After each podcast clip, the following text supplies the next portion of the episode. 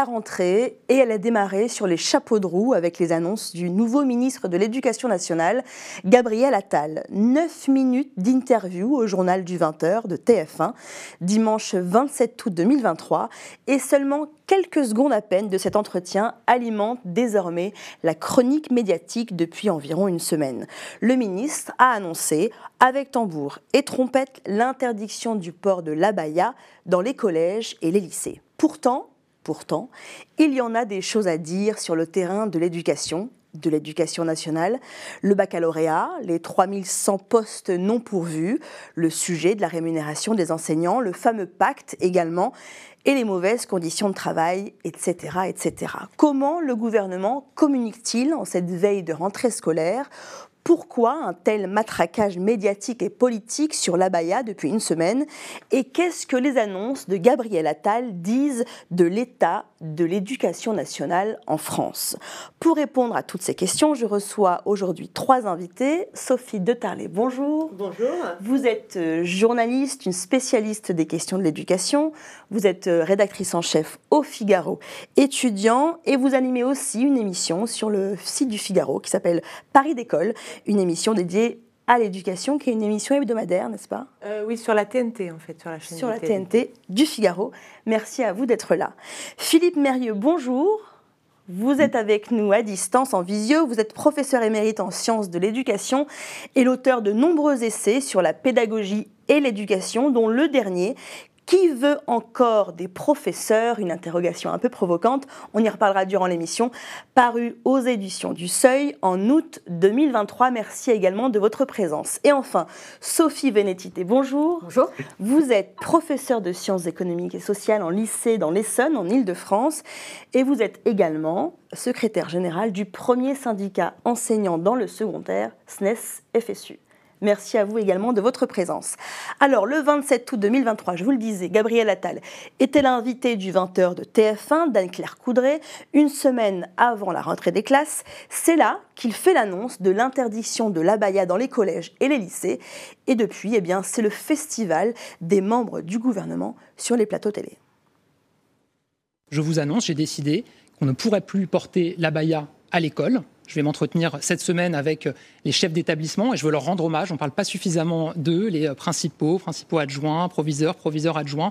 Ils sont en première ligne sur ces questions de laïcité, sur les questions de harcèlement, sur beaucoup de sujets. Je vais m'entretenir avec eux, leur donner euh, tout, toutes les clés très précis. pour qu'ils puissent faire appliquer cette règle qui me semble nécessaire et qui est juste. Je salue la décision qui a été prise par Gabriel Attal. Je salue la clarté de sa décision, non à l'abaya, non à tous les signes religieux ostensibles mm. et non, non à l'islam politique dans notre pays. Pourquoi la Baïa n'a pas sa place à l'école précisément? Tout simplement parce que c'est une atteinte aux valeurs de la République, aux lois de la République. Et puis concrètement, c'est euh, une attaque en règle d'un certain nombre de réseaux euh, séparatistes qui euh, encouragent les jeunes filles à, à mettre la Baïa. Donc clairement, c'est une volonté de démontrer que les lois de la, de la religion... Pour quelle raison en fait? Tout simplement pour... pour pour euh, tester la République, pour tester les capacités de la République à résister euh, face aux lois de la religion. C'est une attaque politique. C'est un, signe politique. Quand vous venez avec euh, des appels sur les réseaux sociaux à venir avec des habits religieux ostentatoires dans un établissement scolaire laïque, vous faites de la politique, vous faites du prosélytisme. Et on le dit de manière très calme, mais aussi très ferme. Ce n'est pas le lieu pour ça. Alors, je le disais, vous êtes euh, à la fois donc, secrétaire national du SNES-FSU, vous êtes également euh, professeur de sciences économiques euh, et sociales en lycée. Comment vous avez réagi, vous, en regardant cette interview et en apprenant cette annonce de la part de votre ministre? Alors d'abord, il y avait deux choses dans cette interview et je pense que c'est important à noter. Il y avait euh, d'une part euh, euh, les, mesures sur le port de la Baïa, mais il y avait aussi des annonces sur le baccalauréat, qui, voilà, mais qui étaient aussi très attendues de la part des, collègues. Et ce qui était très intéressant à regarder, c'est comment les annonces sur les abayas ont pris complètement le pas sur les annonces sur le baccalauréat, décalant quelque peu l'agenda, je dirais, pédagogique vers un agenda politique. Parce que, on va être très clair, la question des abayas, elle a pu se poser dans quelques établissements l'établissement scolaire, mais ce n'est pas le problème principal que nous, on rencontre en tant qu'enseignants dans les collèges et les lycées. Ça a pu se poser, moi par exemple, ça s'est posé dans mon lycée euh, l'année dernière, ça s'est réglé euh, par, par le dialogue, mais c'est pas ça qui, qui nous posait le plus problème. Et la façon dont, je dirais, l'agenda politique est venu percuter l'agenda éducatif et pédagogique est, assez, assez révélatrice. Et d'ailleurs, le, soir même, finalement, on a, le soir même et pendant 24 heures, on a plus parlé euh, des abayas que du baccalauréat. Pendant une semaine même. Et hein. même pendant plus d'une semaine. Moi, j'ai vraiment été frappée sur les, sur les 24 heures et sur, sur les jours qui, euh, qui ont suivi. Donc c'est vrai qu'on a eu... Euh, enfin, moi, j'ai vraiment eu l'impression qu'il y avait un espèce de en même temps qui se jouait ce, ce soir-là. Et quand, et quand il le fait sur TF1, comment vous jugez ça? Alors, bah, c'est qu'il y a quand même un, aussi un message politique qui est, qui est envoyé. Enfin, je veux dire, le 20h de TF1 pour annoncer ça, alors qu'on sait que la rentrée va être extrêmement difficile hein, pour plein de raisons, celles que vous avez citées euh, tout, à l'heure. Euh, on sent bien qu'il euh, y a finalement la question de l'éducation nationale s'inscrit désormais en cette rentrée dans un agenda politique bien déterminé. Ça s'est vu à travers plusieurs, plusieurs éléments. Emmanuel Macron qui prend la parole, la question des abayas. voilà. Où il dit même que c'est son domaine réservé. Enfin, c'est ça, phrase d'ailleurs qu'il utilise Emmanuel Macron compte tenu des enjeux. Mm. Euh, l'éducation fait partie du domaine réservé du président. Mais alors pourquoi plus aujourd'hui qu'hier? Qu'est-ce qui a changé? Alors, je pense que la, question, il ne faut, euh, faut, pas oublier la question des émeutes. Je pense que vraiment la, question des, émeutes a, rebattu un peu, un peu les cartes dans, le, euh, dans la façon d'aborder certains sujets, dans la façon d'aborder la, rentrée politique. C'est-à-dire? bah, nous, dans ce qu'on voit dans les annonces, sur, euh, par exemple, sur la question euh, du service national universel, sur la question de l'uniforme, sur la question de l'ordre, de l'autorité, on perçoit vraiment la volonté de la part de l'exécutif euh, d'apporter, enfin, d'utiliser l'école pour apporter une réponse aux émeutes. Et on sent bien qu'il y a cette volonté d'utiliser l'école pour répondre à la prétendue décivilisation, etc. Enfin, tout le discours, toute l'analyse qui est faite par le pouvoir des émeutes, on sent qu'il y a cette volonté de dire l'école, d'une certaine manière, va nous permettre de répondre aux émeutes. Alors, L'interdiction de la baya fait partie de ce cadrage-là, selon vous? Bah, En tout cas, je ne sais pas si c'est la réponse aux émeutes, mais en tout cas, ça fait partie du cadrage euh, réponse politique euh, dans un contexte qui est celui euh, d'une rentrée qui est aussi très particulière pour, je dirais, pour le, gouvernement, avec des votes à l'Assemblée nationale qui vont arriver, qui ne sont pas gagnés d'avance, on va dire, pour, pour, pour la majorité. Et peut-être qu'il y a quelques clins d'œil à aller faire du côté de la droite, voire de l'extrême droite. Vous êtes d'accord avec cette analyse, vous, Sophie de Quel est le lien, selon vous, euh, il y a vraiment la réponse euh, aux, émeutes, c'est-à-dire euh, ça a été très angoissant pour les, pour les, pour les familles, pour, pour tout le monde, pour les Français. Et, et, de voir ces quartiers saccagés, ces magasins pillés par des enfants. Enfin, on l'a dit souvent hein, dans, les, dans les enquêtes, ben, ce sont des enfants très jeunes. Ça a beaucoup surpris quand même la police parce qu'on s'attendait plutôt que ce soit des, des gens plus âgés. Là, des enfants parfois de 10-11 ans. Hein. Et, euh, et, on s'est tourné vers l'école finalement. Ben, quid de l'école? Ces enfants sont nés en France. Euh, ils ont été éduqués dans notre pays. Euh, est-ce qu'il n'y a pas une part de responsabilité? C'est passé dans, la tête de tout le monde finalement. Pardonnez-moi, Sophie de Tarlet, mais je ne vois absolument pas le lien entre euh, une mesure qui interdit la baya et le pillage, le saccage ou la destruction de certains établissements. Il y a un lien parce qu'il y a l'idée de remettre de l'ordre finalement dans les, en se disant on va, on va donner des mesures pour restaurer la laïcité, pour la baya, éventuellement euh, l'uniforme pour les écoles qu'ils voudraient, remettre de l'ordre. C'est plutôt Bien sûr, il n'y a pas de lien, euh, je suis d'accord avec vous, mais en tout cas, c'est euh, c'est quand même un, choc, en fait. Et il y a l'idée que bah, c'est le bazar dans les écoles, on n'apprend plus rien, enfin, il y a quand même tout ça. Et euh, il y a cette idée de, aussi de rassurer les enseignants, de leur dire on est de votre côté. Si vous voulez euh, euh, faire des règlements plus stricts, eh ben, on est de votre côté. Et si vous voulez interdire la, la baya, eh ben, nous, on est, on est d'accord avec vous. Tandis qu'avant, je pense que dans votre lycée, ben, ça dépendait un peu des lycées. Il y a des lycées qui pouvaient l'autoriser, puis d'autres lycées qui pouvaient l'interdire. Ça dépendait peut-être du règlement intérieur. Et sur le calendrier, est-ce que selon vous, vous qui couvrez les rentrées scolaires année après année, est-ce que vous jugez le moment de la rentrée scolaire pour euh, cette annonce-là opportun? Ah bah, euh, c'est beaucoup plus fort parce que là, on est tous tournés vers l'école. Euh, toute l'actualité euh, est tournée vers l'école, vers la rentrée scolaire. nous, évidemment, on traite l'éducation toute l'année, mais, mais là, évidemment, on a une place particulière. Lundi, on aura des articles, on va faire des lives, enfin, les journaux télévisés seront vraiment... Donc, s'il y a des annonces fortes et surtout des messages forts vis-à-vis -vis des Français à donner en disant nous ne sommes pas un gouvernement où c'est le bazar, où on laisse faire le bazar, on laisse faire des émeutes, on laisse piller les magasins, euh, parce que c'est quand même un, gros traumatisme en fait. Hein, euh, euh, moi dans mon quartier, ça a été complètement assez compliqué. C'est dur quoi de voir, même si on n'est pas, on n'habite pas la banlieue parisienne ou la banlieue, de voir ça à la télévision, c'est quand même un choc. Et là, c'est l'idée de dire on est le gouvernement qui va remettre l'ordre. C'est pour ça que c'est un message de, de, de dire voilà, de fermeté et aussi l'idée de euh, là, euh, sinon c'est euh, l'extrême droite qui passe hein, aussi. Et hein. en même temps, il y a toujours cette chose-là. Je pense à ce que vous dites, c'est-à-dire le jour de la rentrée, on va avoir les caméras qui vont venir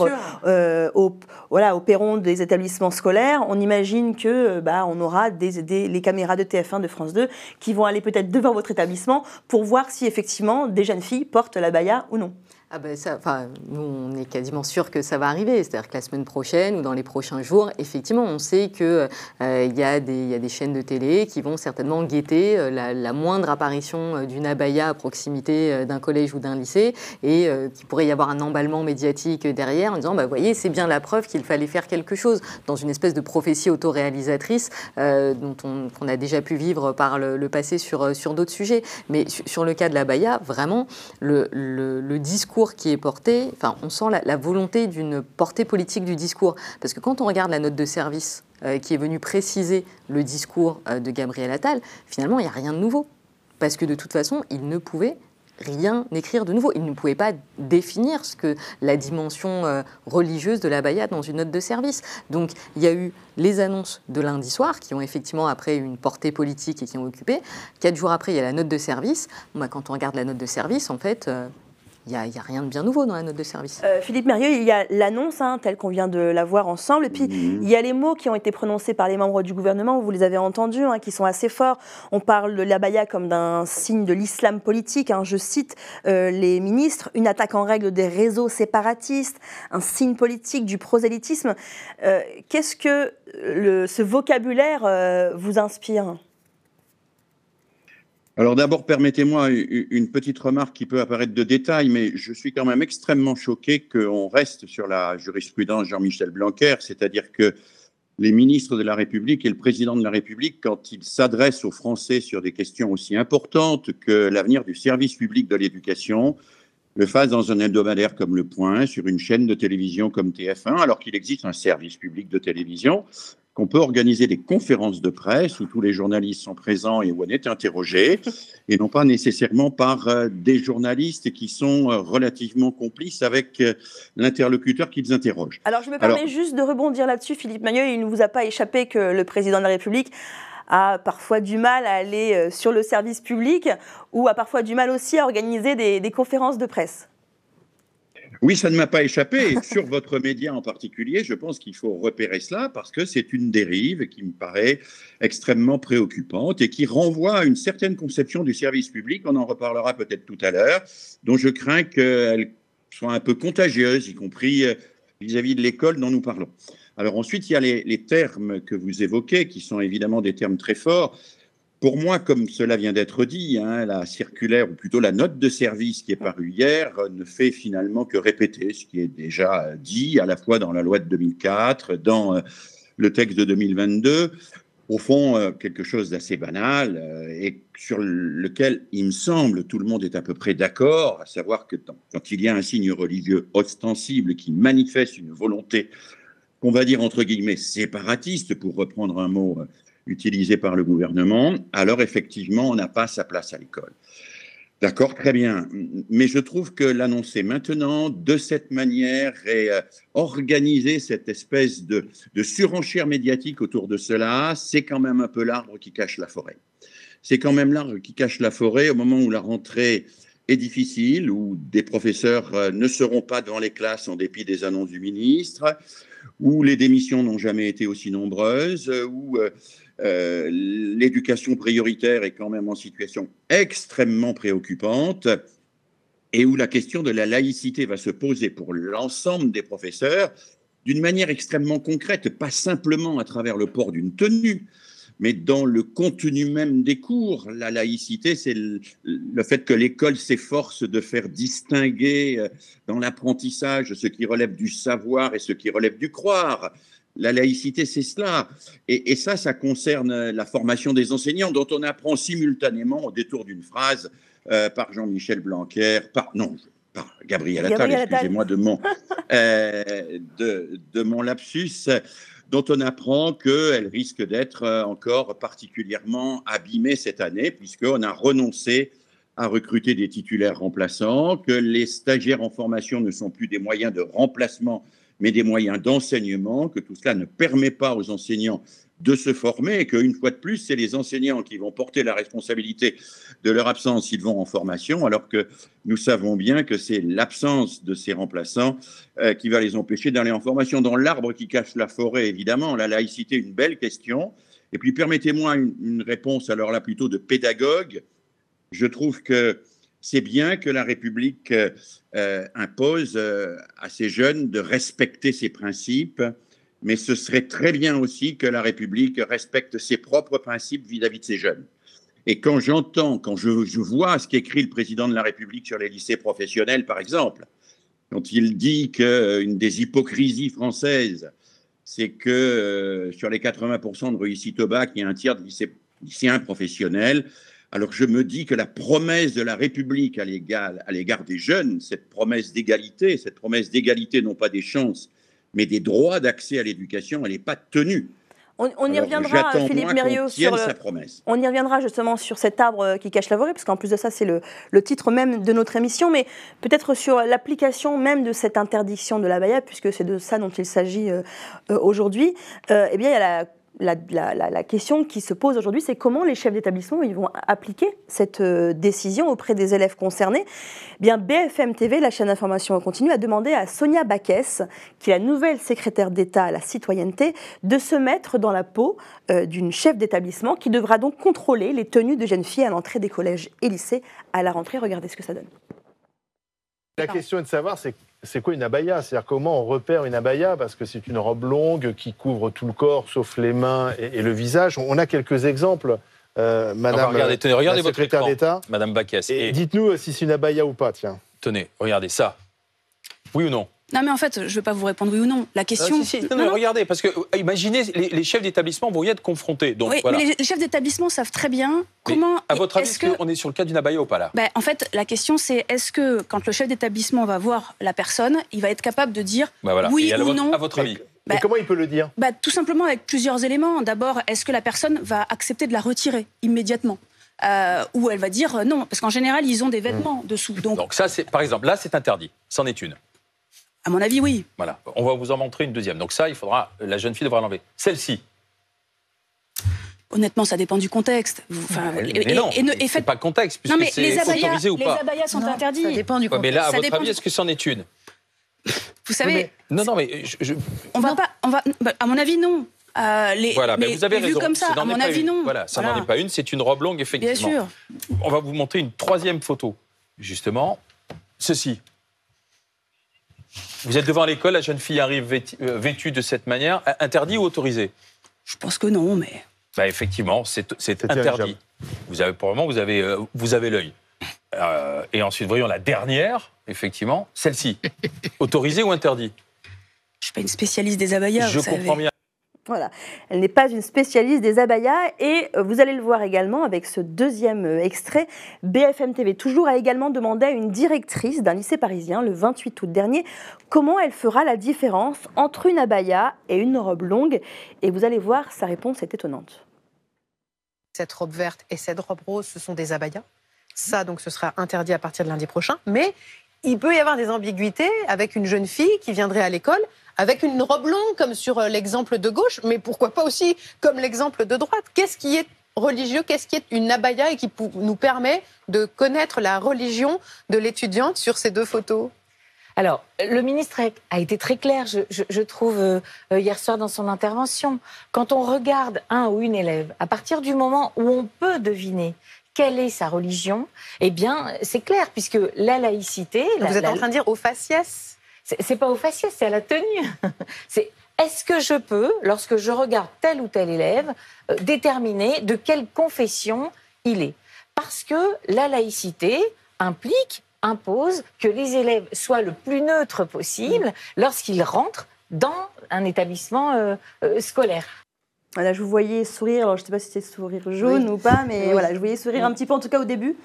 Oui, au début, parce qu'on euh, on voit des, journalistes qui prennent ça un peu sous forme d'un jeu en disant est-ce que ça c'est une abaya Ça, ça l'est pas avec la, secrétaire d'État. Mais après, c'est vrai quand on voit, euh, euh, quand on voit les, réponses et surtout la, deuxième séquence avec cette directrice, enfin cette proviseure d'un établissement scolaire, on rit plus du tout parce qu'en fait, on voit très bien que le, projet du gouvernement qui était de dire bah, voilà, on va cibler les abayas et on va les interdire, bah, finalement, on voit bien que tout ce qu'on a dit nous en tant que professionnels, c'est-à-dire que non, on ne peut pas décréter comme ça l'interdiction des abayas parce que euh, qui va décréter que ça a un caractère religieux ou pas Et on voit la, dérive du, discours quand euh, euh, la chef d'établissement dit, c'est un peu, quand la chef d'établissement dit, bah voilà, on va on va regarder les élèves. Qu'est-ce que ça veut dire On va regarder les élèves? On va regarder leur couleur de peau. On va regarder, on va, regarder le, nom qu'ils portent.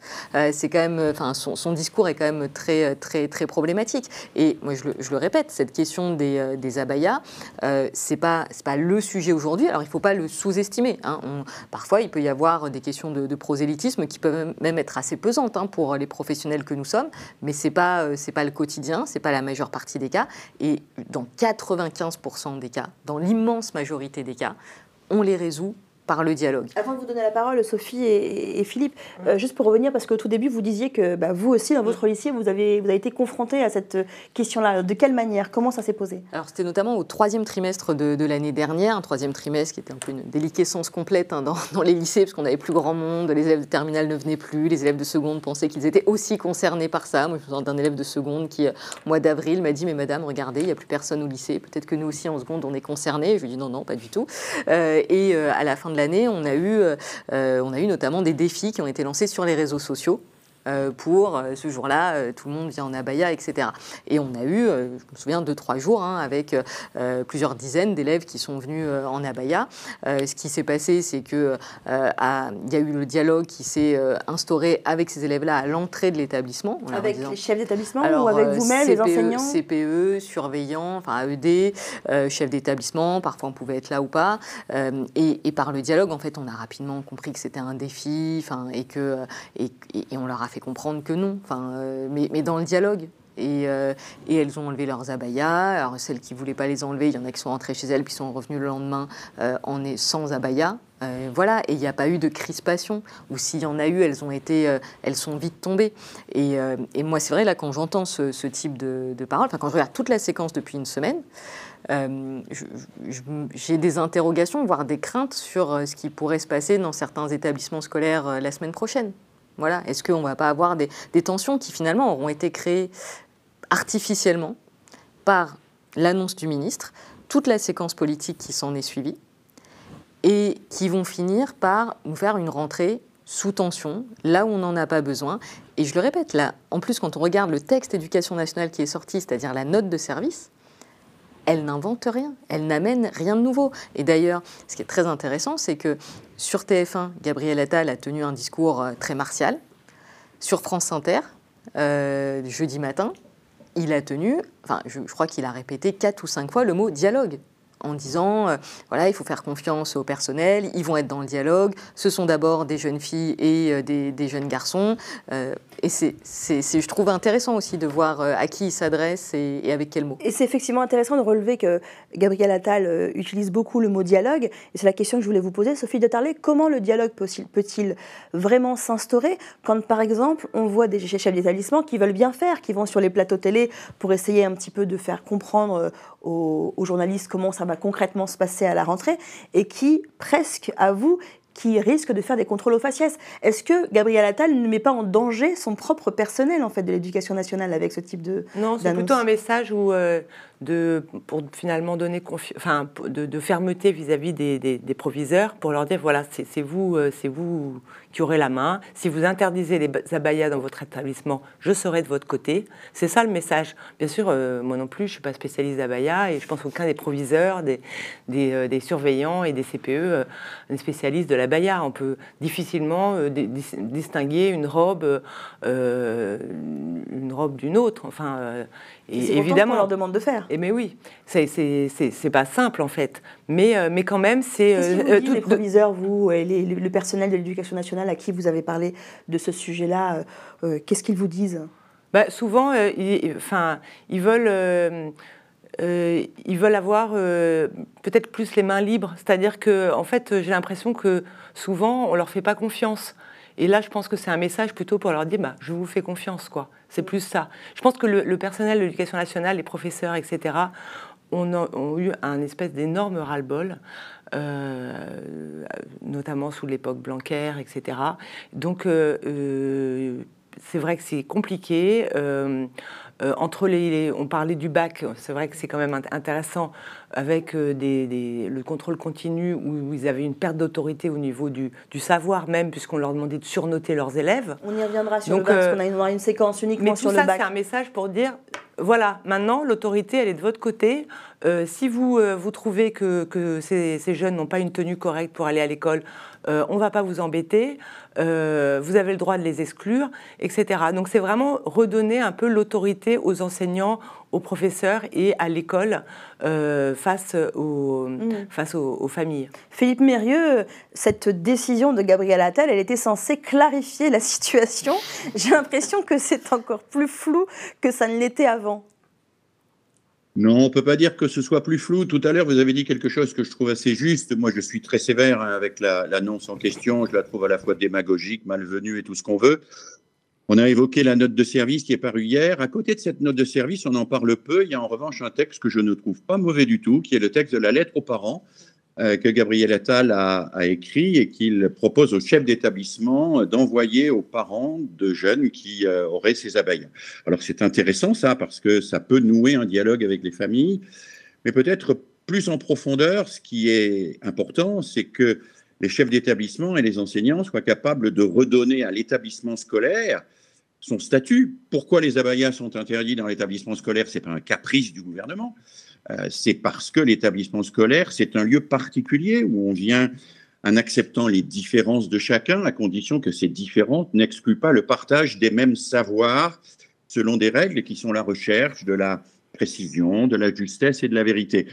Et je pense que on n'insiste pas suffisamment sur le caractère fondateur de l'établissement. Aujourd'hui, on a des établissements euh, c'est rien de le dire, euh, qui sont euh, des halls de gare dans lesquels euh, les élèves sont mal accueillis parce que ils sont vieillots, peu, peu, réparés, les élèves n'y ont pas un, casier où déposer leurs affaires. Je connais beaucoup de collèges où c'est le cas.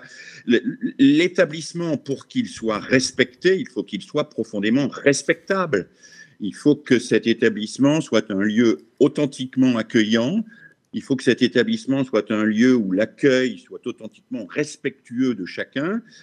Mais ce n'est pas, ces mots-là que Gabriel Attal utilise, ce n'est pas ces mots-là que le président de la République non, plus. Non, pourquoi le discours pas ces mots-là, et ça, ça Pardonnez-moi, Philippe Mernieux, mais pourquoi euh, euh, ce besoin d'un discours martial? Mais ce discours martial, il n'est pas destiné tellement au chef d'établissement, euh, aux professeurs et aux élèves.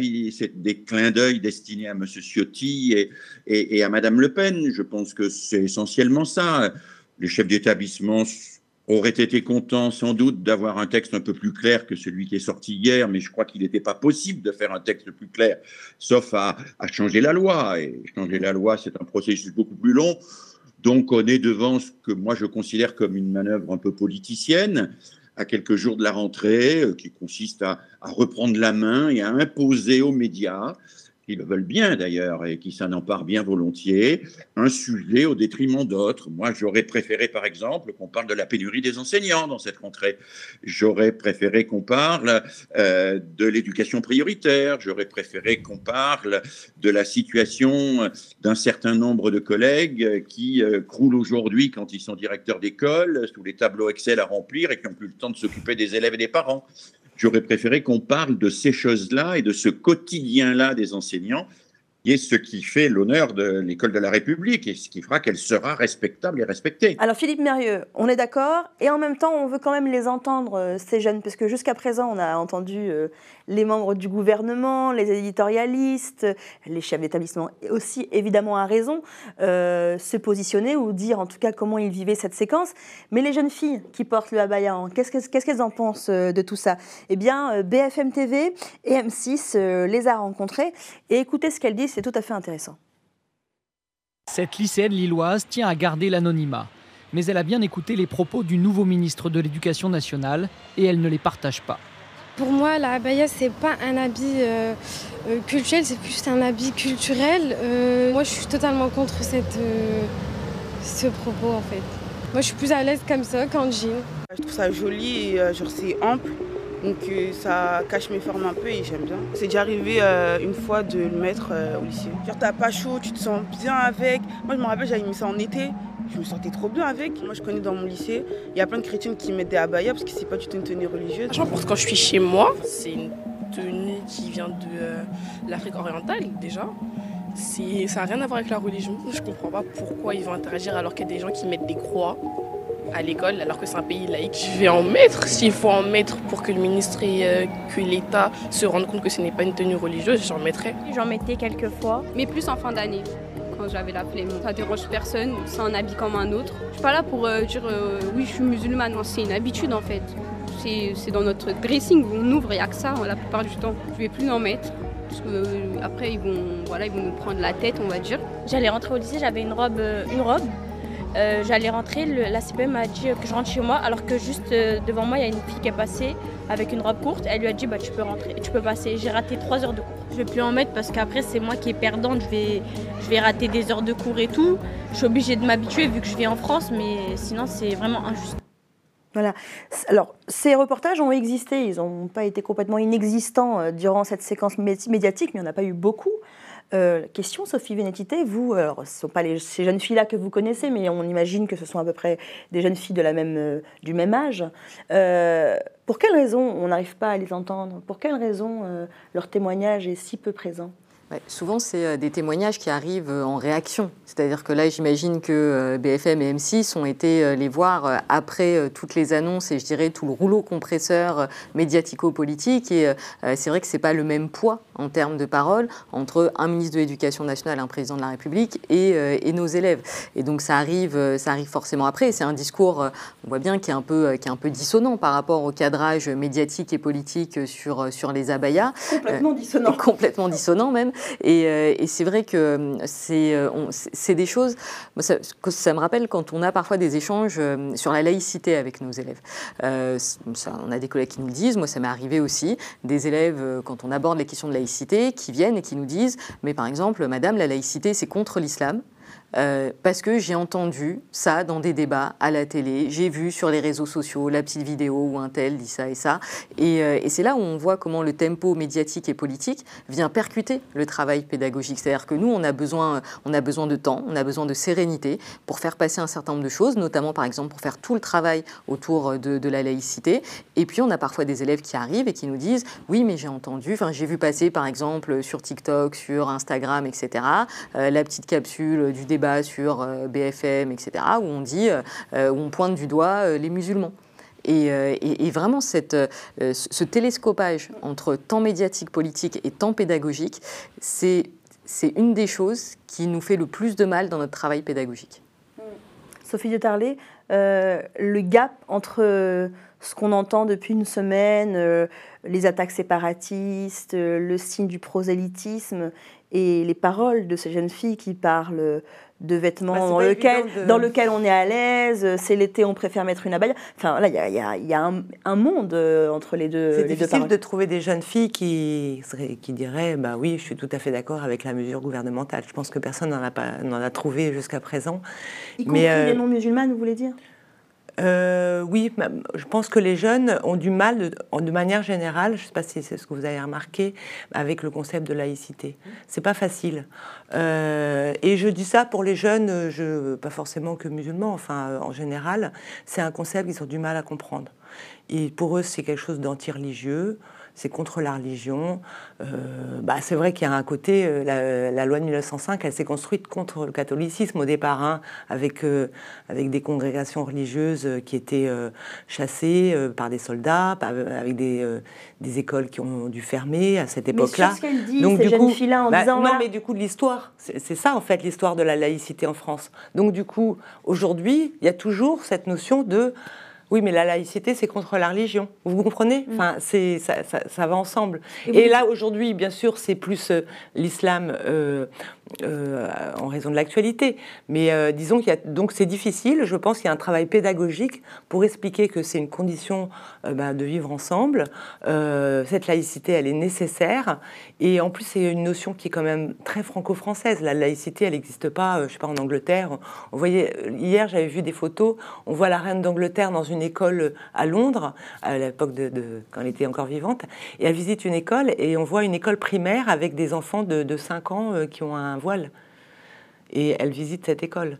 Et la reine d'Angleterre, c'est le chef, de, chef religieux en, de l'Église anglicane. Donc, euh, en fait, il y a ce côté-là. Euh, ils ont tous des smartphones, ils voient tout ce qui se passe à l'étranger. En Angleterre, au Canada, ça se passe pas du tout comme ça. Il y a aussi ça. Donc, il y a l'idée de pourquoi la France est contre euh, à ce moment-là.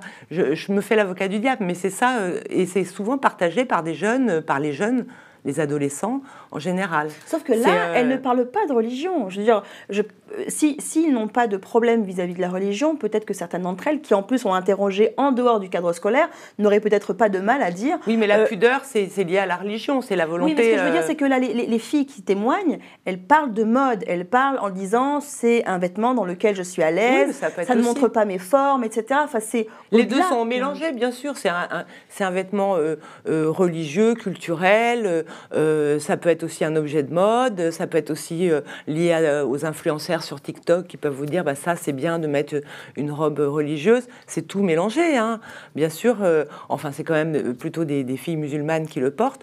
Mais je pense que honnêtement, c'est quand même bien qu'il y ait eu cette mesure euh, pour mettre un peu, euh, pour permettre quand même aux proviseurs. D'abord, il y a un, règlement intérieur. Donc, si, si, une école veut être plus stricte avec, avec les vêtements, je pense que c'est une façon de d'être du côté des enseignants et de, et de l'école. Si on veut si on veut que nos enfants quand même aillent à l'école et que ça se passe bien euh, et qu'ils soient dans une ambiance quand même euh, paisible, euh, il, faut, il faut aider en effet l'équipe enseignante et pas être tout le temps à les remettre en cause. Tout à l'heure, on parlait de dialogue, Philippe Mérieux, et ce sera le dernier élément avant d'aller euh, dans les autres thématiques euh, de cette rentrée scolaire, on se demande comment le dialogue est possible là, euh, entre d'un côté l'éducation nationale, le gouvernement, les autorités en règle générale, et de l'autre ces jeunes filles, voire même une autre une génération de jeunes qui peut-être a du mal à comprendre.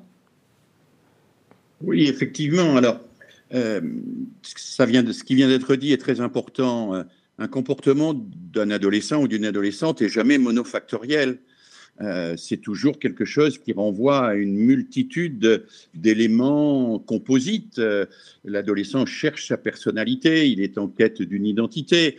Alors dans le port d'une tenue, il y a un élément de mode, il y a un élément qui peut peut-être être idéologique et religieux dans certains cas, il y a un élément idéologique dans d'autres cas. Il y a de la sociologie aussi, il y a le fait d'appartenir à un groupe, il y a le sentiment de se protéger, de protéger son corps aussi chez un certain nombre de ces jeunes filles. Euh, le dialogue, pour moi, euh, au plan pédagogique, euh, ça consiste à aider ces adolescents à y voir clair dans tout ça et à introduire de la connaissance, de la rigueur, à, introduire aussi des éléments d'histoire qui permettent de comprendre pourquoi en France c'est pas pareil qu'en Angleterre, à introduire tout ce qui permet de lester ce surcroît d'émotion et d'affectivité qui entoure ces tenues. Or, ce qui me choque, je le dis très sincèrement, c'est que loin de lester l'émotion et l'affectivité, les annonces et surtout le rouleau compresseur médiatique dont ma collègue a parlé accroît l'affectivité, accroît l'émotion et accroît les tensions.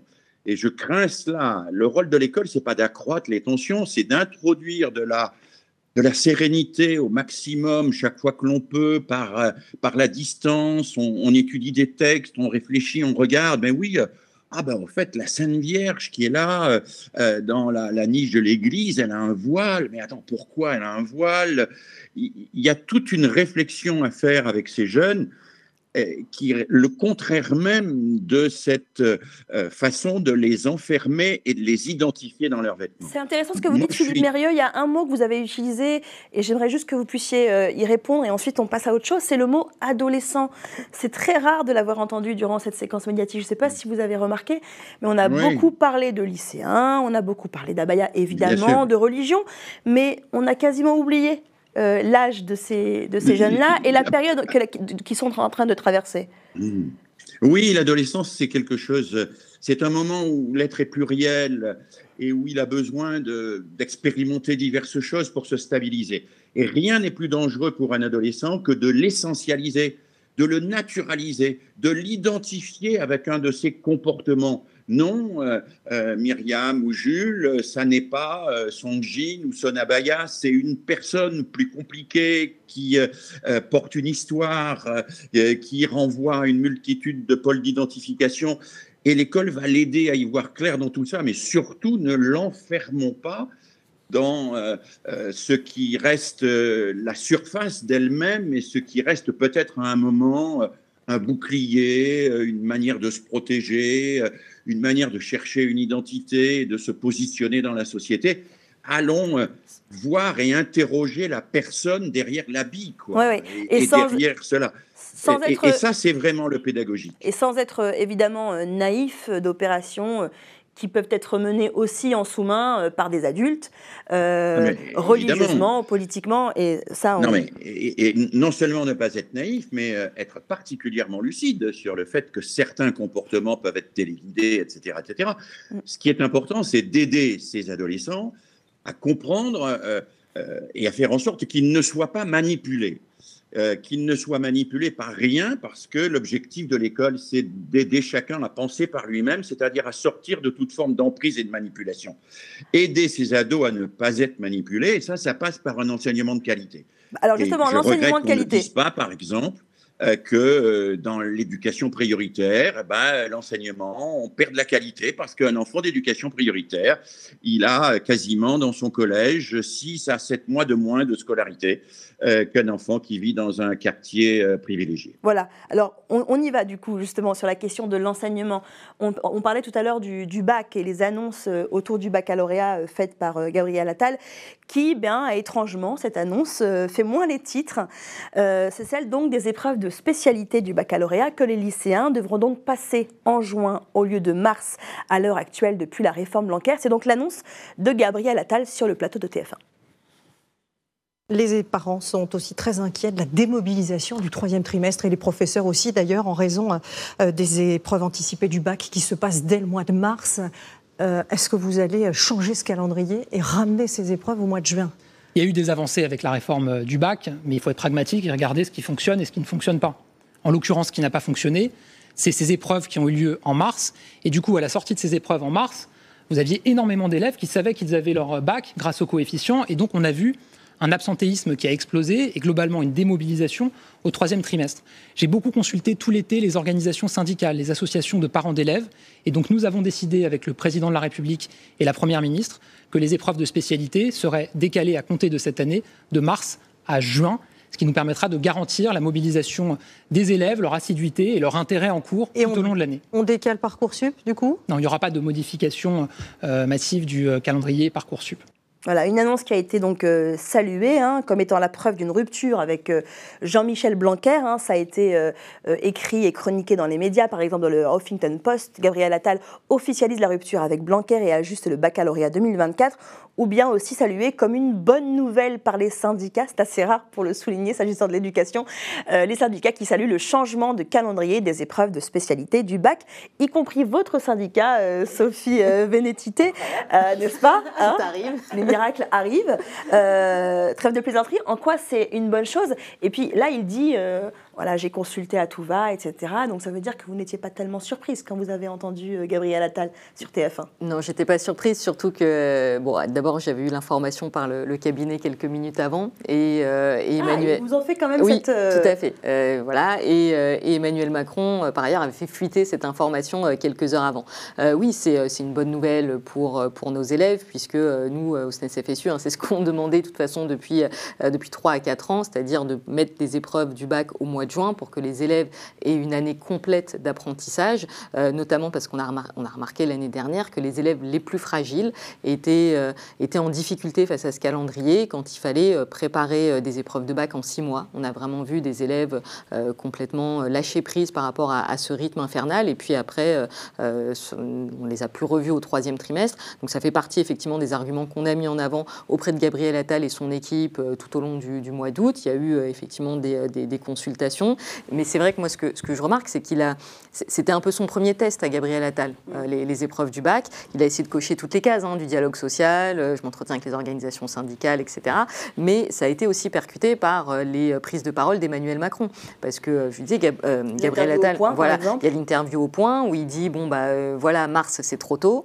Gabriel Attal fait le 20h de TF1, sauf qu'à 17h ou 18h, il y a le Parisien qui lâche l'info en disant Emmanuel Macron euh, a décidé que les épreuves auraient lieu au mois de juin. Donc euh, là aussi, on se demande, d'ailleurs, nous on s'est demandé, mais qui est notre ministre de l'Éducation nationale en fait? Enfin, ça fait, Est-ce que c'est Emmanuel Macron Est-ce que c'est Gabriel Attal? Donc euh, il y a eu quand même aussi un jeu politico-médiatique sur ce sujet qui était aussi assez intéressant à regarder. D'ailleurs, il joue la loyauté, hein, Gabriel ah Attal. il, dit J'ai décidé avec le président de la République et la première ministre. Il peut difficilement dire, dire autre chose, à, à mon avis.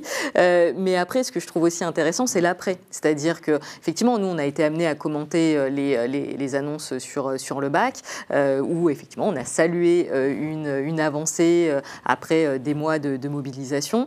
mais c'est un peu passé à la trappe en raison de, de tout ce qui a été monté sur, sur les abayas. Et, moi, je ferai aussi la, comparaison avec l'année dernière. C'est-à-dire que l'année dernière, on a eu un sujet éduc qui, je m'en souviens très bien, a occupé médiatiquement les 15 jours avant la rentrée, qui était le manque de professeurs, les job dating, etc. C'est, enfin, je, me souviens, il y aura devant chaque, Mais c'était vraiment ça. Et moi, je me souviens même euh, médiatiquement avoir fait ça pendant 15 jours. Je me souviens aussi que le jour de l'après-rentrée, euh, Papendiaï devait être en déplacement. Finalement, il avait été flanqué d'Elisabeth Borne qui, euh, devant les caméras, dit la promesse sera tenue. là, on a des annonces bac qui, bon, voilà, font, font, un peu parler, mais pas plus que ça, parce qu'il y a un autre sujet derrière. Par contre, la question du manque de professeurs, elle a complètement disparu des radars médiatiques. Alors que pourtant, on est toujours dans une situation où on va manquer de professeurs. Et, euh, moi, je trouve que vraiment la comparaison des deux séquences, l'année dernière et cette année, et pour avoir vécu les deux euh, en tant que responsable syndical, euh, et donc du coup en, ayant, en étant aussi amené à m'exprimer dans les médias, c'est frappant. C'est-à-dire qu'aujourd'hui, je ne suis pas interrogée en premier sur la question de la pénurie de professeurs. Je suis interrogée en premier sur les abayas ou sur le bac. Euh, et, de ce point de vue-là, le coup politique dont je parlais au début, bah, il est forcé de constater qu'il est réussi. Hmm. De la part du gouvernement. De la part du gouvernement. Alors justement, après je vous donne la parole à Philippe Mérieux et, Sophie de Tarlet sur ce sujet, mais pour rebondir sur ce que vous disiez, euh, Sophie Vénétité, peut-être un exemple de ce que vous disiez à l'instant, la manière dont certains médias peuvent parler effectivement de la question des absences, de la pénurie des professeurs. Vous allez voir, souvent la confusion est faite, notamment, vous allez le voir par M6 et par TF1. Écoutez. Comment faire face à l'absentéisme des enseignants? Autre question. Il en manquera encore plusieurs milliers à la rentrée et le nouveau ministre compte sur le pacte enseignant, autrement dit un engagement de la part des professeurs de se remplacer entre eux dans les établissements pour éviter que les élèves soient pénalisés. À une semaine de la rentrée, elle n'a toujours pas ses effectifs au complet. Il manque encore euh, des enseignants qui ne sont pas arrivés, un en maternelle et euh, un demi-poste en élémentaire pour compléter des enseignants qui sont à temps partiel. Des professeurs manquants dès le départ, auxquels s'ajoutent des absences régulières tout le long de l'année, une routine pour cette directrice. On a, ben, comme dans, toutes les écoles et puis euh, comme euh, dans la population générale, hein, des vagues d'épidémies, euh, de grippe, de gastro. et on a eu beaucoup de journées non remplacées quand même dans l'année. Des absences que subit aussi le secondaire. Au total, 15 millions d'heures d'enseignement perdues pour les élèves. On se souvient du manque de professeurs à la rentrée dernière. Est-ce que vous pouvez nous assurer ce soir qu'il y aura un professeur dans chaque classe, y compris pour les remplacements en cours d'année Les absences ont représenté 12 millions d'heures de cours perdus au collège. Est-ce que c'est acceptable, ça? En tout cas, les, parents ne l'acceptent plus. Euh, Philippe Mérieux, je vous vois.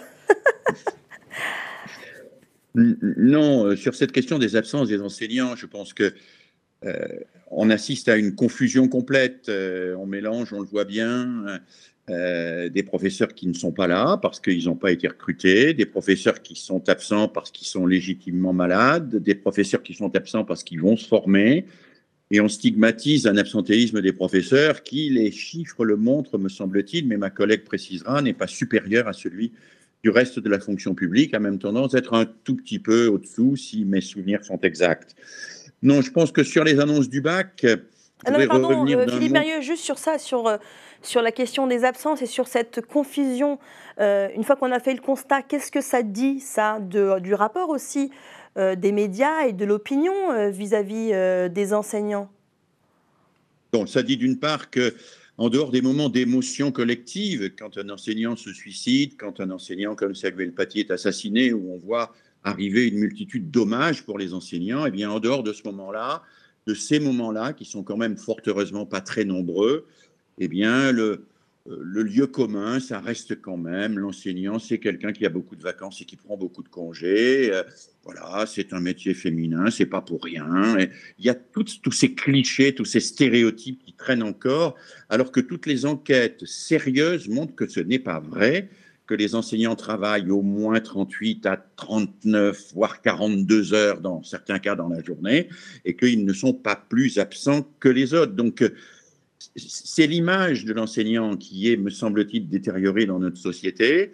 Et elle n'est pas simplement détériorée pour des raisons qui sont liées à son salaire qui est très bas. Bien sûr, la question du salaire est tout à fait déterminante, mais liée aussi à une certaine conception, j'allais dire, du clientélisme des parents. Au fond, euh, euh, je l'ai évoqué tout à l'heure, pour moi c'est important, on a le sentiment que ce gouvernement euh, ne serait pas mécontent de d'amener à peu près tous les établissements publics sur le statut des établissements privés, euh, en laissant se développer une certaine forme de concurrence et en, acceptant volontiers l'idée que les parents sont les clients des enseignants, que les enseignants sont là au, service des intérêts individuels et non pas d'un projet collectif. Et je pense que cette image-là des enseignants commence à s'infiltrer dans l'opinion, qu'elle est assez, euh, euh, qu'elle galope et que elle est particulièrement préoccupante parce qu'elle renvoie à l'idée même que le service public de l'éducation nationale n'a plus cette relation organique avec l'État euh, dont notre histoire est, constitutive. Voilà. Et puis, juste sur le bac et les abayas, on n'a pas dit quand même. On n'a pas dit quand même pour les abayas tout à l'heure une petite chose qui me vient évidemment à l'esprit puisqu'on parle du service public et des établissements privés. On n'a pas dit euh, ce qui allait se passer dans les établissements privés. Moi, j'attends de voir ce qui va se passer aussi, et j'aimerais bien qu'il y ait des caméras de télévision devant Saint-Charles, Sainte-Jeanne d'Arc, ou je ne sais trop où, euh, dans des lieux où effectivement euh, on aura peut-être un peu moins de scrupules. J'aimerais bien savoir comment les établissements privés vont adopter cette règle ou ne pas l'adopter. et puis sur le bac, ils y sont, aussi contraints, hein, comme non. Comme les établissements publics, non, non, non, non. Ils ne sont pas contraints bien sûr que non. Euh, ils ont leur caractère propre. Je ne vois pas pourquoi ils seraient obligés de, de suivre. Euh, non, euh, ils ont leur règlement intérieur. et on n'a pas parlé, en parlant des abayas, il y a un sujet qui est quand même le marronnier pour les journalistes d'éducation, c'est l'uniforme. Et c'est vrai que, alors moi, ça, comme ça, fait des. votre marronnier aussi personnel, parce que vous l'avez mis sur la table toute l'heure. On nous met sur la table, on n'en avait même pas parlé. Et du coup, ça m'a fait rire parce que j'ai fait évidemment 50 papiers sur le sur l'uniforme. Et là, euh, et c'est vrai qu'on remette. C'est un peu agaçant parce qu'on se dit, bah euh, à chaque fois qu'il y a des problèmes liés à l'autorité de l'école et liés à, enfin voilà, des, problèmes de discipline dans les écoles, c'est euh, toujours on va remettre l'uniforme et à chaque fois personne ne le fait ou alors il y a une tentative qui solde par euh, finalement on arrête. Donc là il a redit si les écoles veulent mettre l'uniforme, eh ben je les soutiendrai. Bah, on attend un petit peu parce que finalement, c'est toujours les mêmes écoles qui ont un uniforme. Il y a des écoles publiques. Hein, euh, il y a les, lycées militaires, la Légion d'honneur euh, qui ont des uniformes. Les écoles privées, il y a quelques-unes qui l'ont remis, mais enfin, c'est quand même assez rare. Et, euh, voilà, donc ça, ça m'a fait aussi un peu rire de revoir l'uniforme réapparaître et puis en fait de disparaître après coup. C'est-à-dire la semaine prochaine, on n'en parlera plus du tout et il n'y aura plus aucune. Enfin, c'est. Hein? Sur, la question de l'uniforme, enfin, ça s'inscrit dans, la stratégie d'Emmanuel Macron et de Gabriel Tal de faire des clins d'œil très appuyés à une certaine partie de l'échiquier politique. D'ailleurs, on voit bien qui a répondu. Enfin, je veux dire, Robert Ménard, Éric Ciotti et d'autres. Donc, on voit bien à qui, à qui c'est adressé. Moi, je pense que ça va revenir régulièrement la, question, la, question de oh, bah, l'uniforme. Euh, à chaque fois, à chaque fois, je suis déçue. Hein, donc, ça, euh, je suis un peu déçue. Voilà, ça hein. régulièrement. Après, juste sur la, question de, des absences, déjà le mot qui est utilisé. Je veux dire, euh, M6 utilise le mot absent euh, c'est-à-dire le fait d'être régulièrement absent, etc. Ce qui est faux, parce qu'effectivement, les enseignants sont moins absents que dans la fonction publique et moins absents que dans le privé. Donc ça, c'est quand même des éléments qui, euh, qui, le montrent. Même la Cour des comptes le dit. Donc même si la Cour des comptes est sympathique avec les enseignants, je pense qu'on peut, euh, sur ce coup, la croire. mais ce que, ce que je trouve aussi très intéressant, et pour rebondir sur ce que disait Philippe Mérieux, sur pourquoi ce discours sur les profs qui seraient, qui seraient souvent absents, qu'il faudrait remplacer, etc. D'abord, ça, accrédite effectivement un certain nombre de clichés. Mais au moment où on a un gouvernement qui essaye de faire passer le pacte enseignant, le pacte enseignant, il repose sur des missions supplémentaires sur les profs qui sont déjà en poste. C'est-à-dire qu'on dit aux profs qui sont actuellement en poste, vous allez assurer des heures de remplacement, vous allez assurer des heures de, soutien, etc. Mais sur le remplacement, c'est particulièrement remarquable de dire finalement, nous, on n'est pas capable d'assurer, nous, institutions, État, on n'est pas capable d'assurer les remplacements en recrutant suffisamment de professeurs. Donc vous, professeurs qui êtes déjà en poste, vous allez en faire plus et vous allez assumer notre responsabilité. Et dès lors que vous, quelque part, vous instillez l'idée, vous distillez l'idée que bah, finalement les profs sont souvent absents, ils travaillent pas beaucoup. Bah, dans l'opinion publique, on va finir par se dire bon, bah, le pacte, on leur demande de travailler un peu plus, ils seront payés pour ça. On ne comprend vraiment pas pourquoi ils vont refuser. Donc, y a, je pense que ça participe aussi d'une stratégie politique de service après-vente des, euh, des annonces sur l'éducation, en particulier sur le pacte, d'autant plus que le pacte est quand même passe très mal hein, dans, chez, euh, chez, dans, dans l'éducation nationale. Hein. Ils n'ont pas atteint leur objectif de 30% de professeurs pactés, euh, donc euh, ça, ça, ne passe pas. On et... en est quoi, à peu près à 10% euh, ah bah, C'est le dernier chiffre qui était sorti, et encore Et encore, il y a hmm. des établissements où il n'y a, y a, vraiment, y a vraiment personne. Bon, après, les, les, enseignants ne sont pas encore voilà, dans leur classe, donc ça va prendre un peu de rentrer, Ça va prendre un peu de temps, mais nous, on a bien senti en fin d'année dernière quand même cette très grande irritation chez les professeurs de dire vous allez travailler plus, alors que le temps de travail d'un enseignant, c'est enfin, la moitié des enseignants travaillent plus de 43 heures par semaine. Et donc, on sent bien cette espèce de, balancier où on a euh, finalement un ministre et un gouvernement qui vont s'adresser à l'opinion publique en disant il y a un problème de remplacement, il y a des problèmes prétendument d'absentéisme, etc. Nous, on veut agir. On met en place un pacte. En plus, on leur propose en prenant ce pacte d'être mieux payés. Et regardez, ils ne l'acceptent pas et il y a toujours des problèmes de, remplacement. Et juste pour finir là-dessus, je trouve que les, derniers mots, enfin, quelques mots qui sont employés régulièrement par Gabriel Attal ces, euh, ces derniers jours sont très révélateurs. Il joue la carte de ah mais quand même euh, les professeurs qui sont engagés pour la réussite de leurs élèves, donc je pense qu'ils vont prendre le pacte. Comme si ceux qui n'allaient pas prendre le pacte n'étaient pas engagés pour la réussite de leurs élèves. C'est absolument comme ça qu'il termine effectivement une interview à France, Inter, en disant euh, les enseignants qui vont prendre le pacte sont, au service de la réussite de leurs élèves. Et à l'île de la Réunion, sur son premier déplacement, il avait déjà fait cette sortie-là. Donc c'est euh, toute cette séquence-là, quelque part, sur les remplacements, euh, non, enfin, les absences, l'absentéisme, etc., c'est pas anodin quand on voit les difficultés auxquelles ils sont confrontés pour, quelque part, vendre le pacte à l'intérieur de l'éducation nationale. Et on s'aperçoit, au final, que euh, là, aujourd'hui, on a un gouvernement qui s'adresse d'abord à l'opinion publique avant de s'adresser aux professeurs. Et la question qui va être posée dans les, les prochains mois, c'est finalement, est-ce que Gabriel Attal à l'instar d'autres ministres, va pouvoir gouverner le ministère de l'Éducation nationale sans les professeurs, voire contre les professeurs. Il y en a un qui s'y a essayé il, y a quelques, il y a quelques mois. ça ne s'est pas très bien passé pour lui. Je pense à Jean-Michel Blanquer. Oui, je, pensais exactement au même. Il y a eu pas mal entre les deux quand même. Hein. Sophie de Tarlet, sur ce sujet du, pacte, on sent bien hein, effectivement que Gabriel Attal dit on sait que les syndicats sont contre, mais on sait que certains enseignants vont le prendre, le pacte. Vous, comment vous l'avez couvert euh, au Figaro, euh, ce sujet-là? Bah, euh, Moi, je trouve que le principal, nous, je, travaille au Figaro étudiant, donc on s'adresse plus aux jeunes. Et, et, moi, ce que je vois, ce qui, me, ce qui est le plus important pour moi, c'est évidemment le manque d'attractivité et la formation des futurs enseignants. Donc il y a l'idée aujourd'hui de rajeunir l'accès euh, euh, au métier d'enseignant. Donc je trouve que c'est assez positif parce qu'évidemment, quand vous avez quelqu'un qui a un master 2 de maths, euh, il y en a peu qui vont devenir prof de maths. Donc moi je pense qu'on mélange deux choses. En effet, vous l'avez très bien montré, l'absentéisme des profs, enfin comme vous dites, c'est pas forcément avéré, et le manque d'attractivité de, la profession. Et c'est pour moi ce qui est très qui est vraiment très ennuyeux aujourd'hui, c'est le manque d'attractivité de la profession. Et qu'est-ce qu'ils vous disent les étudiants euh, que vous rencontrez, à qui vous donnez la parole ben, sur euh, la vocation ou pas qu'il existerait encore à devenir jeunes, Je vois des jeunes qui ont hésité à devenir enseignants, euh, qui, qui, avaient compris enfin, le profil, qui avaient une licence de maths, etc. Et, et ils me disent, oui, j'ai failli être prof de maths, mais bon, ça me fait un peu peur. C'est un peu ça. Et, euh, peur dans quel sens bah, Peur d'aller dans les établissements euh, où il y a de la violence, euh, peur de, de, cette machine qui va aller broyer, peur de, de se dire finalement mes copains ils vont, dans le, ils vont dans le privé, ils ont des tickets resto, ils ont... non mais c'est idiot, mais bah, ils se parlent entre jeunes. Hein. Ils, ont, ils ont des avantages, ils ont des communautés d'entreprise, enfin des choses comme ça. Et et finalement, euh, bah, ils se disent, moi j'en ai embauché un euh, qui avait hésité à être prof de maths. Et puis, euh, et puis finalement, il fait les classements du, Figaro. Et, et je dis, mais pourquoi tu n'es pas devenu prof de maths? Il m'a dit, bah, j'ai hésité, mais ça me, voilà, pour lui, c'était un peu ouais, il y a une mauvaise publicité faite autour de ce, de ce métier, ce qui n'était pas forcément le cas avant. Et l'annonce donc, a euh, été faite par Gabriel Attal aussi euh, aux 20h euh, de TF1, eh bien c'est de dire que maintenant les professeurs seront mieux payés, mieux rémunérés. Écoutez. Il faut attirer plus d'enseignants.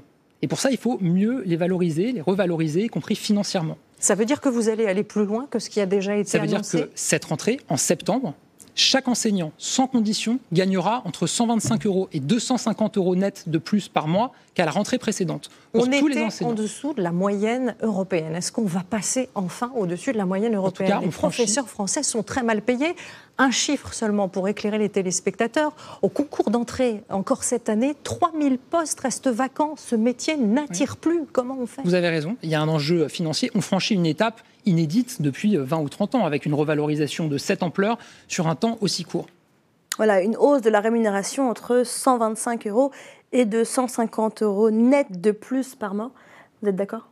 Alors, il y, a, un petit jeu avec les, chiffres, hein, mais qui est euh, quelque part de, bonne guerre, puisque euh, là, Gabriel Attal, en fait, mélange à la fois des mesures qui relèvent de l'éducation nationale et des mesures qui relèvent de la fonction publique sur, euh, sur le, point d'indice. Et surtout, il prend des chiffres en valeur absolue qui permettent voilà, de dire bah, plus 125 euros par mois, en oubliant un peu des éléments de comparaison et en oubliant un peu la promesse d'Emmanuel Macron, puisque Emmanuel Macron avait promis une augmentation de 10% pour tous les professeurs sans contrepartie. Et ça aurait fait entre combien et combien bah, En tout cas, là, par exemple, 124 euros euh, en plus par mois, ça fait plus 5,5%. D'accord. Donc, euh, très clairement, on n'est pas à la promesse d'Emmanuel Macron. Et moi, ce que je trouve euh, assez, assez intéressant là, dans la façon dont Gabriel Attal présente les chiffres, même si je, m'arrache souvent les cheveux en l'écoutant dérouler un certain nombre de, de chiffres, c'est qu'il choisit les chiffres qui, pour faire passer le discours, on a tenu notre engagement. On a tenu l'engagement de revalorisation euh, euh, des, enseignants. Or, quand on regarde quel était l'engagement, ben, en fait, l'engagement, il n'est pas tenu. Et, là aussi, dans toute la, je dirais, la bataille de, l'opinion publique qui est en train de se jouer autour de l'éducation nationale et des enseignants, on a finalement le discours de Gabriel Attal sur euh, regardez, c'est historique, c'est inédit, il y a 124, au moins 124 euros par mois, etc. Et nous, il y a le, le discours qu'on tient qui consiste à dire que par rapport à la promesse, par rapport à ce qu'on a perdu, qui est euh, entre 15 et 25 bah, le compte n'y est pas, on met ça en parallèle avec les chiffres de le, chiffre de profs qui manque, qui est forcément aussi lié à la question salariale, ben, on voit bien qu'il y, a deux discours qui, qui finalement, qui finalement s'opposent. chacun cherche à convaincre quelque part l'opinion publique. Hein. Gabriel Attal que les mesures ont été prises. Nous qui a besoin d'aller plus loin pour recruter suffisamment de profs pour garder ceux, qui, sont, ceux qui sont en poste. Et, et voilà, on a ces, ces, deux discours qui, qui, s'affrontent avec les chiffres, les chiffres qu'ils Sauf qu'en face, on a Anne-Claire Coudray, qui est une excellente journaliste et présentatrice, mais qui n'est pas journaliste éducation, et donc du coup qui n'a pas forcément les outils pour pouvoir rebondir sur ce que lui dit Gabriel Attal, puisque plusieurs journalistes éducation ont déjà relevé ça, qu'effectivement il y a un jeu de calcul comptable entre ce qui relève du point d'indice des fonctionnaires, avec cette hausse du point d'indice, et ce qui révèle de la réelle hausse des, du salaire des enseignants. Euh, est-ce qu'il n'y a, pas aussi quelque chose autour de ça? C'est-à-dire qu'il a en face de lui pour pouvoir euh, euh, l'amener à dans, dans ses retranchements, Sophie de Tarlet? Oui, mais il faut, faut être quand même assez spécialisé. Hein. Même moi, je ne suis pas sûre que j'aurais relevé. Il faut être spécialisé des, dans, les, dans le salaire des enseignants, ce qui est quand même un peu différent. Donc, oui. Mais là, c'est vrai que sur le, la question des, des 10%, euh, voilà, moi, je me souviens quand, ah, quand on a eu les discussions avec, euh, avec le, ministère euh, tout au long, enfin, entre, au printemps dernier, quand les chiffres ont été communiqués, je crois que c'est l'AFP, l'AEF et France Info qui ont, bah, qui ont débunké un peu mm. le, les, les, 10%, les 5,5%. Il y, a eu, il y a eu des dépêches et un travail journalistique fait par les journalistes spécialisés. J'aimerais juste quand même montrer, avant de vous donner la parole, Philippe Mérieux, vous montrer un graphique qui montre la différence de rémunération euh, des enseignants euh, selon euh, les pays dans l'OCDE. voilà, la France est à... alors, c'est les chiffres de 2020, donc ça a peut-être un tout petit peu évolué, mais pas beaucoup, je pense. donc en rouge en primaire, en bleu ciel collège, bleu un peu plus foncé au lycée, 28 624 euros annuels en France, c'est hors prime et allocation, donc ça c'est le salaire des enseignants annuels, et l'Allemagne est à quasiment 60 000 euros s'agissant euh, du primaire, et beaucoup plus, 65 000 et 60 000 euros au collège et au lycée. On voit la différence. Et puis en dessous, il y a le Danemark, Pays-Bas, Autriche, Suède, Irlande, Portugal, et on est juste au-dessus euh, de l'Italie. Bah, qui, veut encore, euh, qui veut encore être prof, Philippe Mérieux? Clairement, plus beaucoup de gens, non? Oui, sans aucun doute. Alors, euh, la dimension salariale est fondamentale. Le rattrapage euh, n'est pas là, il n'est pas à la hauteur. Euh, en plus, une partie des sommes qui ont été évoquées par le ministre ont été mangées par l'inflation. Il faut quand même le dire également. Je voudrais juste rajouter que la question salariale, aussi essentielle soit-elle, n'est pas la seule. Elle n'est pas la seule. Ce qui s'est passé depuis, on va dire, une vingtaine d'années, c'est l'introduction dans l'éducation nationale de ce qu'on appelle le nouveau management public la notion d'obligation de résultat, par exemple. Ce qui se passe dans l'enseignement primaire, c'est la multiplication des tests et on vient de voir Gabriel Attal annoncer de nouveaux tests nationaux pour les élèves dans de nouvelles classes, alors que on sait parfaitement qu'il suffit de prendre des échantillons représentatifs et puis on a une idée du niveau des élèves et qu'il vaudrait mieux avoir des banques d'évaluation à disposition des enseignants plutôt que ces tests euh, qui sont des protocoles nationaux standardisés euh, dont les effets sur l'enseignement, on les connaît bien aujourd'hui, c'est très documenté aux États-Unis, ce qu'on appelle teaching by the test, on finit par ne plus euh, enseigner que ce qui est évalué par les tests, y compris dans son aspect purement quantitatif. Donc il y a tout cela, il y a le sentiment de, réforme improvisée. Euh, c'est quand même extrêmement méprisant pour un corps professionnel de voir des annonces euh, comme ça, quelques jours de la rentrée, faites sur un modèle qui relève un peu de l'improvisation, sans qu'il y ait de véritable concertation en amont. Et, je trouve que les enseignants sont quand même se vivent de plus en plus comme des exécutants dociles euh, de réformes et de politiques auxquelles ils sont peu ou pas associés. Et ils se vivent avec euh, le sentiment de ne pas être impliqués dans un vrai projet. Euh, moi, je connais des jeunes qui sont capables de sacrifier un peu de salaire pour aller faire de la permaculture, je ne sais pas trop, parce qu'ils ont le sentiment que ça, ça correspond à quelque chose qui les renvoie à un véritable idéal. Je pense que les gouvernements successifs ont érodé l'idéal éducatif, ont érodé euh, le sens du métier de professeur lui-même. et que c'est très grave. Alors, pour revenir à, l'interview de, de, Gabriel Attal, je vous trouve à la fois euh, juste, mais un peu sévère avec notre collègue de TF1, parce qu'elle a quand même posé une question à Gabriel Attal sur Parcoursup. Tout à fait. Euh, à laquelle Gabriel Attal a, répondu euh, que ça ne changeait rien, qu'il laisse entièrement ouverte une problématique extrêmement grave. Si les épreuves de spécialité ne sont plus passées en mars, mais en juin, est-ce que cela ne va pas renforcer le caractère d'orientation dans Parcoursup en fonction de l'établissement d'origine et au détriment des résultats réels des élèves? Donc moi, je pense qu'on est devant, et les enseignants le ressentent, on est devant des, coups de boutoir. Là, bon, ben voilà, les gens ne sont pas contents. Alors on reporte euh, les mesures, euh, les baccalauréats en juin, mais on n'a pas de vision globale. Alors Parcoursup, on ne change pas, donc... Euh, attendez, mais les deux avaient été conçus en même temps. Comment voulez-vous que des collègues et même des citoyens aient le sentiment que l'école est prise au sérieux quand elle est pilotée de cette manière Et puis, euh, je ne voudrais pas terminer sans quand même un, mot par rapport à, ce qu'a dit ma collègue du Figaro sur les abayas. Je ne peux pas laisser dire qu'il est normal que l'enseignement privé au nom du caractère propre, ne soit pas soumis aux mêmes règles en termes de laïcité. Je peux d'autant moins le laisser dire que les partisans les plus farouches de l'interdiction de l'abaya dans les établissements privés, une chaîne de télévision en particulier, est en même temps le partisan le plus farouche de l'enseignement privé dans lequel ces gens-là, qui veulent interdire l'abaya dans l'enseignement public, vont mettre leurs enfants. Et je pense que dans, les écoles privées, euh, euh, en fait, euh, déjà, les, abayas, euh, j'imagine, ne sont pas autorisés dans la. Des écoles, la plupart sont des écoles catholiques, d'ailleurs. Donc il y a aussi bien sûr les, beaucoup les écoles catholiques, vous le savez bien, madame, acceptent des enfants voilés. Et oui, bien sûr. les gens qui sont contre l'interdiction du voile et qui sont plus pour l'interdiction du voile sont aussi les plus ardents défenseurs de l'enseignement catholique. C'est quand même un paradoxe. Écoutez, écoutez CNews, madame. C'est dit, Philippe Mérieux, mais c'est intéressant ce que vous disiez sur Parcoursup, parce que c'est vrai qu'il y a eu cette question d'Anne-Claire Coudray. je voudrais parler de Parcoursup. et de la réponse qui a été faite par Gabriel Attal, très, très important. qui ne sait pas tellement quoi répondre. Parce que nous, on a fait pas mal d'articles euh, sur le sujet, que au Figaro étudiant, parce que clairement, c'est notre, lectorat. Qu'est-ce comme problème, le fait de repousser comme bah, ça les épreuves euh, On revient à un système qu'on a connu euh, depuis 50 ans, donc c'est pas non plus une nouveauté. Non, mais depuis même la création de, de, Ravel, APB, etc., les, notes du bac arrivaient à la fin et, en fait la sélection elle se faisait sur le, les, bulletins en fait de première et terminale, même à l'époque des, euh, je sais pas, des années 90. Euh, Donc on revient avant. On a connu le, les, les, notes du bac au mois d'avril, disons une année, donc c'est pas non plus euh, catastrophique. Donc on revient comme avant, bon, c'est-à-dire qu'on va sélectionner les élèves en fonction des bulletins de première et terminale avec le contrôle continu. On a toujours euh, connu ça. Hein. À mon époque, euh, il y avait les notes du bac. Euh, ben, même encore maintenant, elles arrivent le 5 juillet, donc voilà, l'orientation est déjà faite.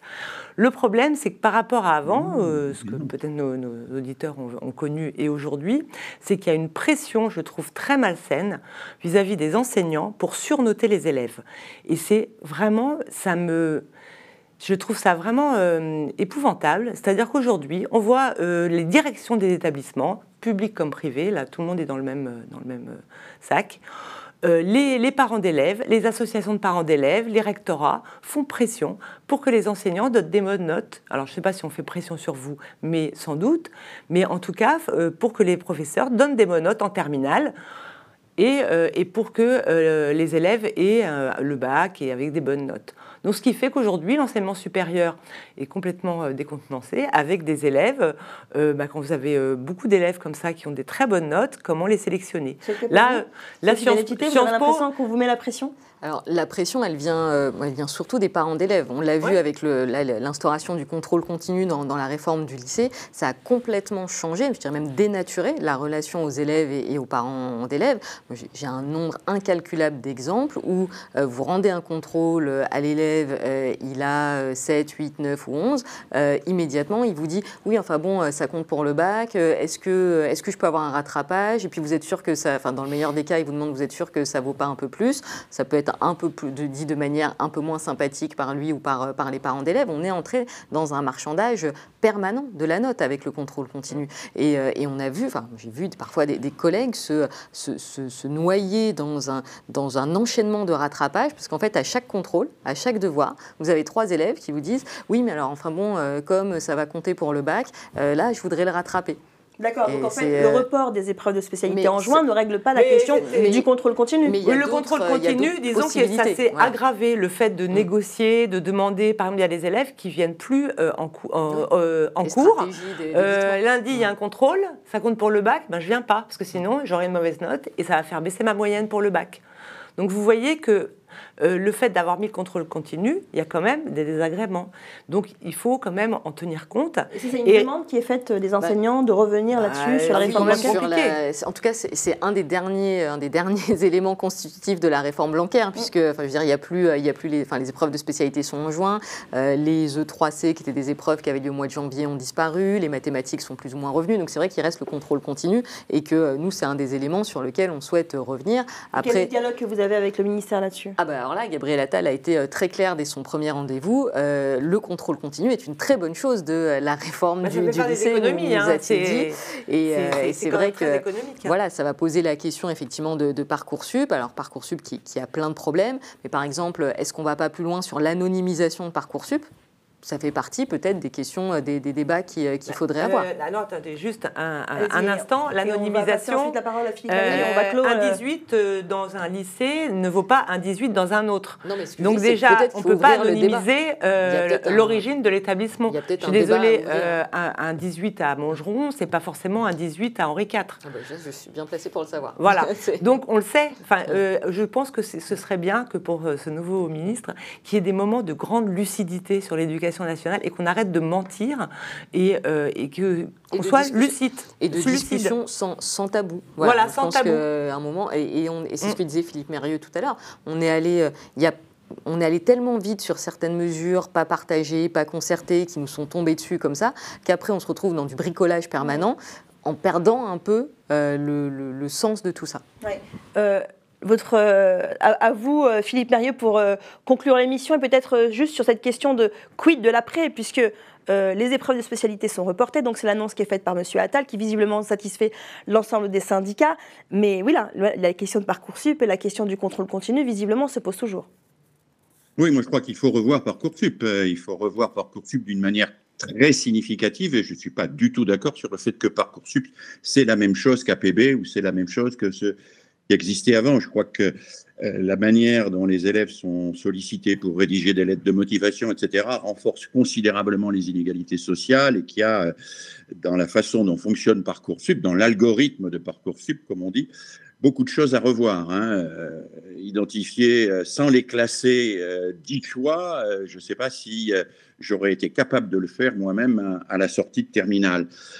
Quant au contrôle continu, il faut bien dire que ce n'est pas un contrôle continu, c'est un examen continu auquel sont soumis les élèves aujourd'hui.